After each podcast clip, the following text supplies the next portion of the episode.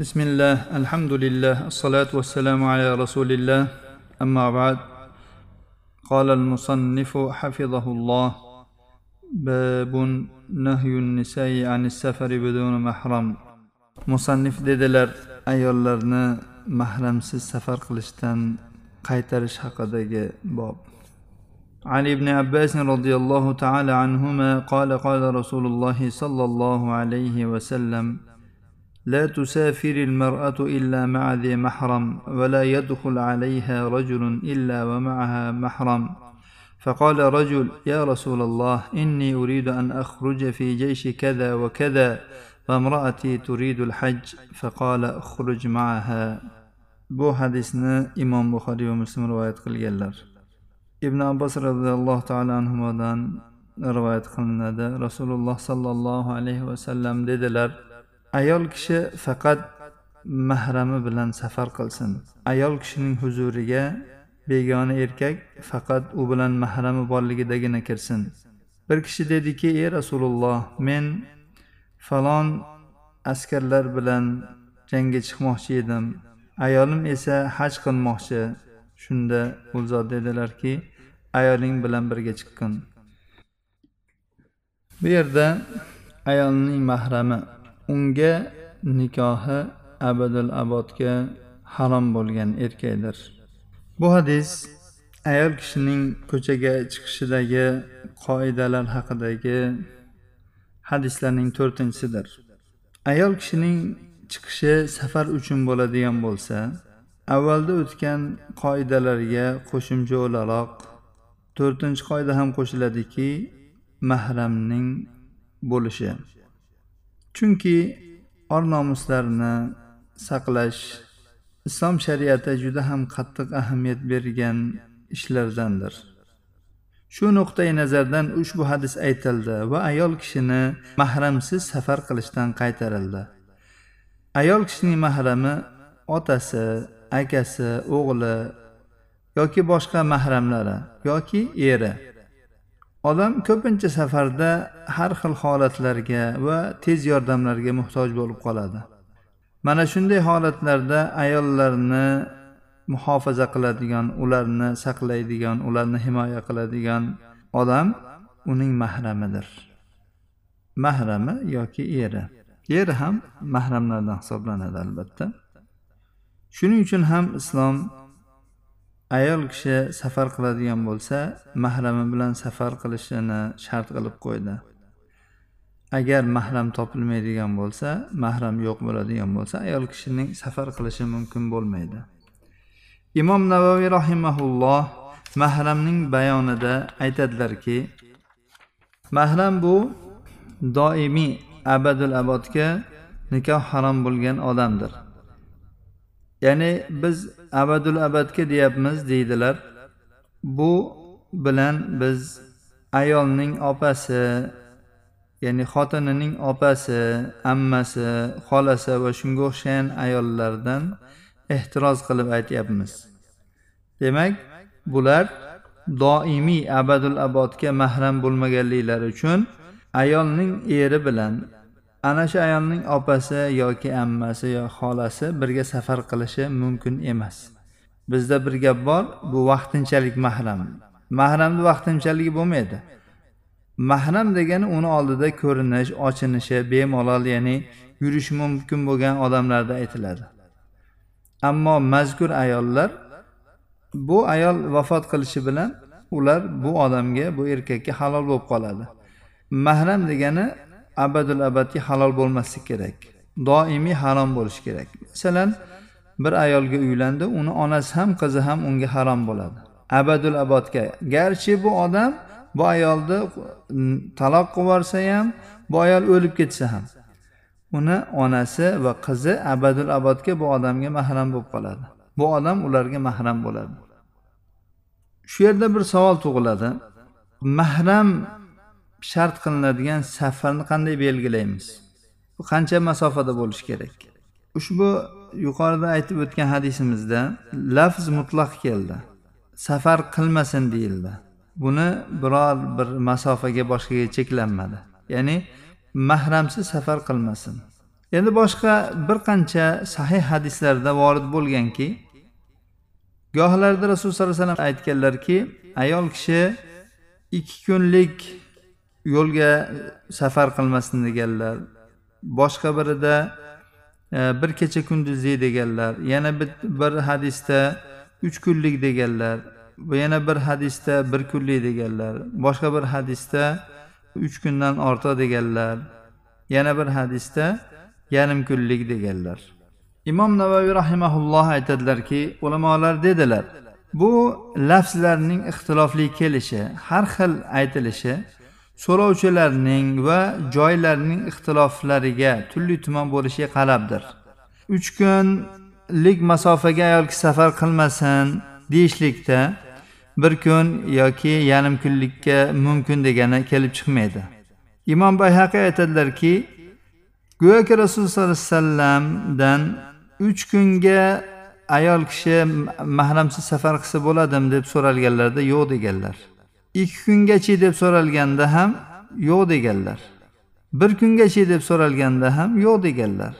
Yarim kunlikka ham yo'q deganlar. Ya'ni bu so'rovchilarning har biri yoki rasululloh sollallohu alayhi vasallamdan eshitgan roviylarning har biri o'zi eshitgan narsani aytgan. Men shu narsani eshitdim deb endi gohi roviylarda muayyan roviydan ixtilofli kelgan. Bittasida u xil bittasida bu xil. U har xil joyda eshitgan bo'lishi mumkin rasululloh sollallohu alayhi vasallamdan bu e, savollarni va gohida unisini gohida bunisini rivoyat qilgan. Gohida ikki kun degan gohida bir kun degan gohida uch kun. Bularni hammasi sahih.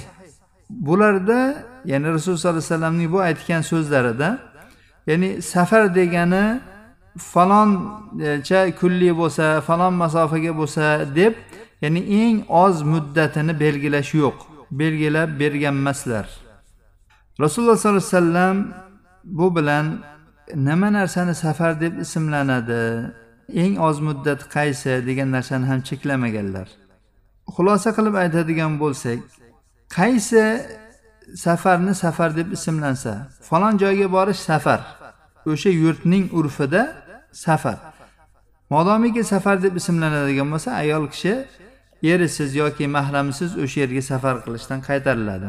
Uch kun bo'ladimi ikki kun bo'ladimi bir kunlikmi yoki yarim kunlik yo'l bo'ladimi undan boshqasi bo'ladimi? Safar deyildimi? Tamom. Chunki ibn abbosning rivoyati mutlaq kelgan.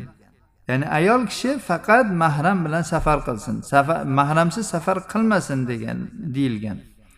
Bu safar deb ismlanadigan hamma narsani o'z ichiga oladi. Vallohu alam. Imom nabaviyning va bayhaqiyning so'zlarining naqli edi bu. Naql shu yerda tugadi. Ibn hajar rahimaulloh taolo aytadilarki aksar ulamolar mana shu bobda ya'ni taqyidlar cheklashlar bir kun ikki kun uch kun degan cheklashlar ixtilofli bo'lganligi uchun mutlaqqa amal qilganlar. Ya'ni ibn abbosning hadisida mutlaq keldi. Ya'ni ayol kishi mahramsiz safar qilmasin dedi. Shunga amal qilganlar demoqdalar. Ibn taymiya rahimaulloh safarni chegaralash haqida uzun gap gapirganlaridan keyin demak deb xulosa qilyaptilar. Qay bir ismiki uning na lug'atda na shariatda chegarasi bo'lmasa bundagi marja urfga qaytadi. Ya'ni urf bu yerda asos bo'ladi. Urf buni chegaralab beradi. Odamlarning urfida qaysi narsaga safar deyilsa ana shu safardir. Mana shu safarga shoriya hukmni bog'lab qo'ygan.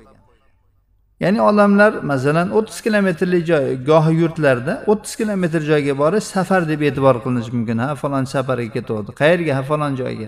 Ya'ni qarasangiz o'ttiz kilometrlik joy. Ha ular o'shani safar deydi o'sha yurtliklar. Demak bu safar. Mana shu o'ttiz kilometrmi? Shu yerga bu misol uchun aytyapmiz. Shu yerga ayol kishi mahramsiz borishi kerak emas. Gohi joylarda ellik kilometr oltmish kilometr safar hisoblanmaydi. Oddiy ularda bu narsa. Demak bu safar emas.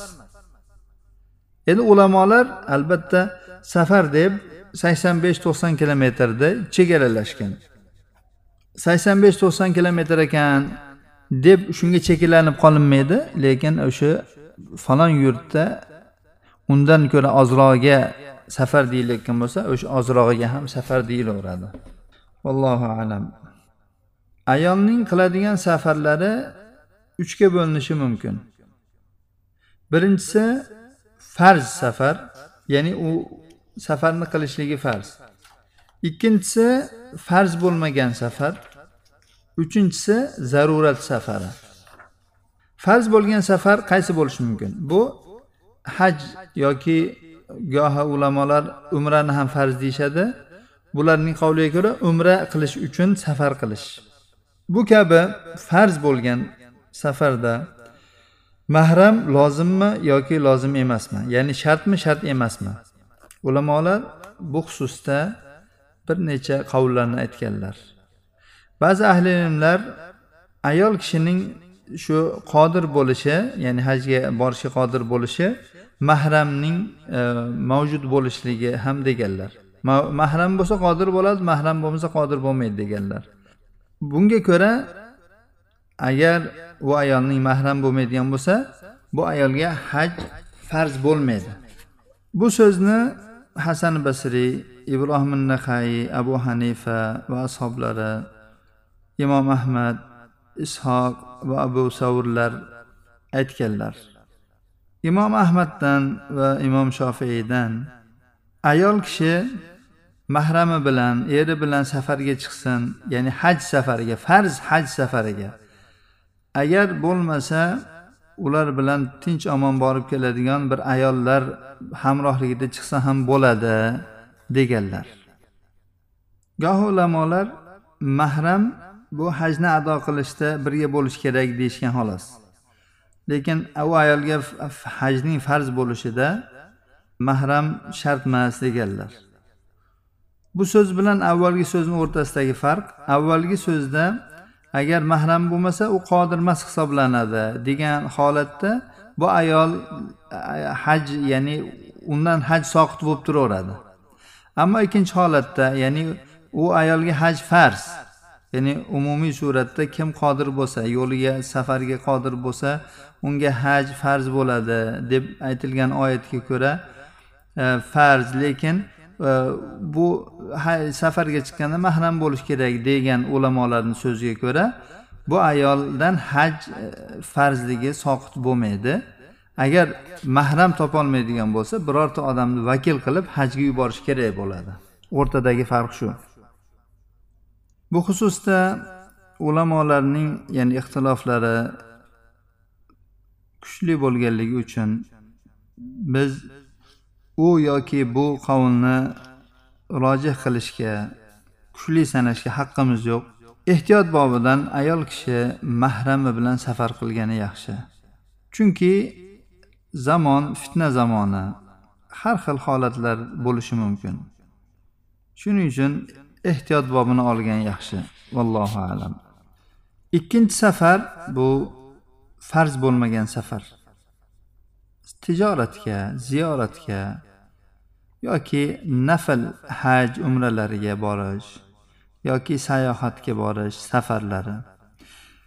Jumhur ahli ilm bunday safarlarda ayol kishi bilan albatta mahramning bo'lishi farz ekanligini aytganlar. Bu dalilga ham muvofiqdir ushbu so'z. Mazkur aytilayotgan ulamolarning ushbu so'zlari bu ayolning musulmonlar diyorining ichida safar qilishiga taalluqli edi. Endi gohi ayollar borki o'zi yolg'iz kofirlarning yurtiga safar qiladi. Bu safardan maqsad bir ilmiy unvon olish. Tibda bo'lsin handasada bo'lsin boshqa shunga o'xshagan ilmlarda bir ilmiy daraja olish uchun safar qiladi.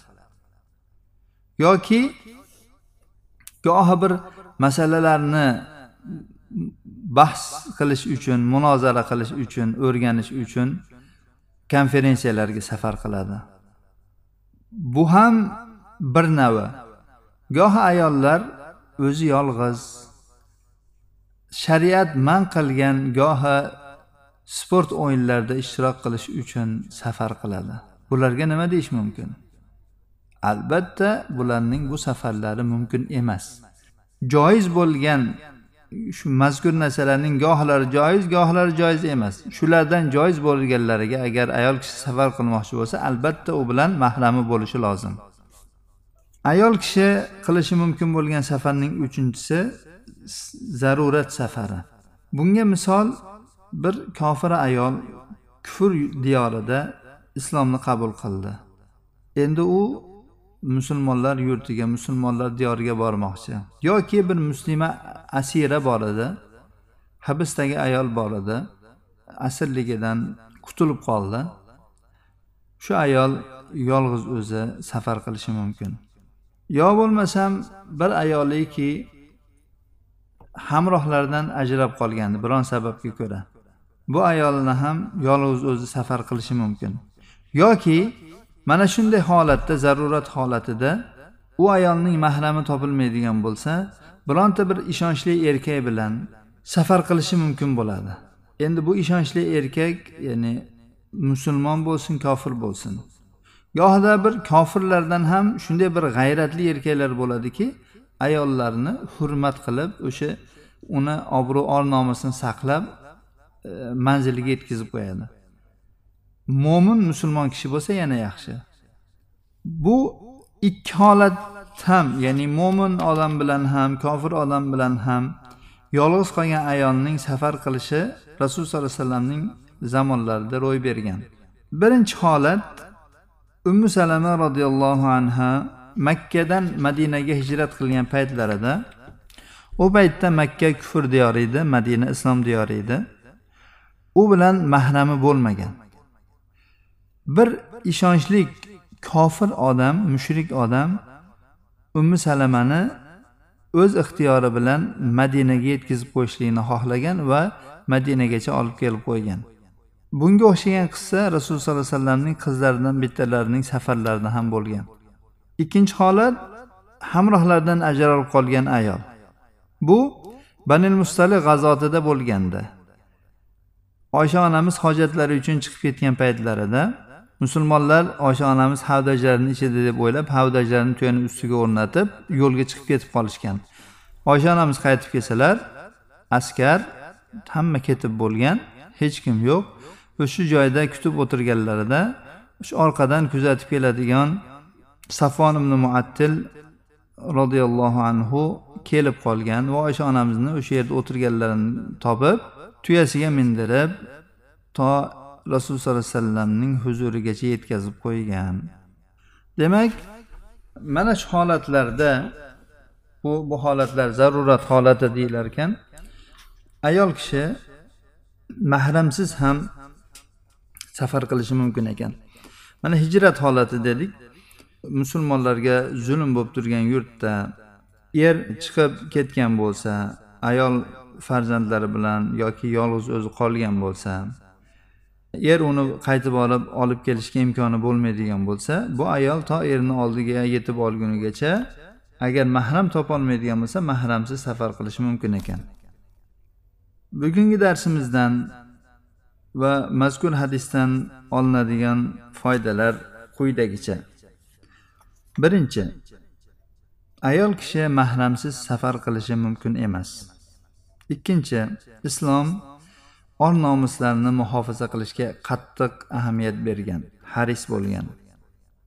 Uchinchi agar ayol kishi safar qilishi lozim bo'ladigan bo'lsa mahrami u bilan safar qilish kerak. Uni yolg'iz o'zi safar qilishiga qo'ymasligi kerak agar uning imkoniyati bo'ladigan bo'lsa. Imkoniyati bo'la turib uni tashlab qo'yishligi mumkin emas. To'rtinchi er ayolini farz haj amalini bajarishdan man qilishi mumkin emas. Beshinchi huzurlarda mahramlari bo'lmagan ayollarning oldiga nomahram erkaklarning kirishi mumkin emas. Oltinchi haj safarida er ayoliga hamroh bo'lishi kerak. Agar uni bu narsadan to'sadigan biror holat bo'lmaydigan bo'lsa va eridan boshqa u ayolning mahram bo'lmasa u o'zi birga safar qilish kerak. Chunki rasululloh sollallohu alayhi vasallam haligi odamga ayoling bilan birga chiq dedilar. O'tgan yettita bobimizda bulardan oxirgi to'rtta hadisda to'rtta bobda ayol kishi ko'chaga chiqmoqchi bo'lgan paytda u amal qilishi lozim bo'lgan qonun qoidalar haqida so'z ketdi. Bu qoidalar to'rtta ekan. Birinchisi ayol kishi uydan chiqmoqchi bo'lsa erdan ruxsat so'rash kerak. Ikkinchisi xushbo'ylanmasdan chiqish kerak. Agar xushbo'ylangan bo'lsa bu xushbo'ylarni yuvib hidlarini ketkazib keyin chiqish kerak. Uchinchisi uydan chiqadigan payt chiqmoqchi bo'lgan paytda ziynatlarini yashirib hijoblanib chiqish kerak. To'rtinchisi agar chiqishdan maqsad biror joyga safar qilish bo'ladigan bo'lsa mahramining birga bo'lishi shart ekan. Alloh subhanahu va taolodan ushbu darslarimizni manfaatli qilishini muslima opa singillarimizni iffatli hayoli hijobli erlarga itoatli bundan oldin esa robbilari va payg'ambarlarga itoatli ayollar bo'lishligini alloh subhanahu va taolodan so'rab qolamiz. Hada va sallallohu ala nabiyina muhammad va ala alihi va sahbihi vasallam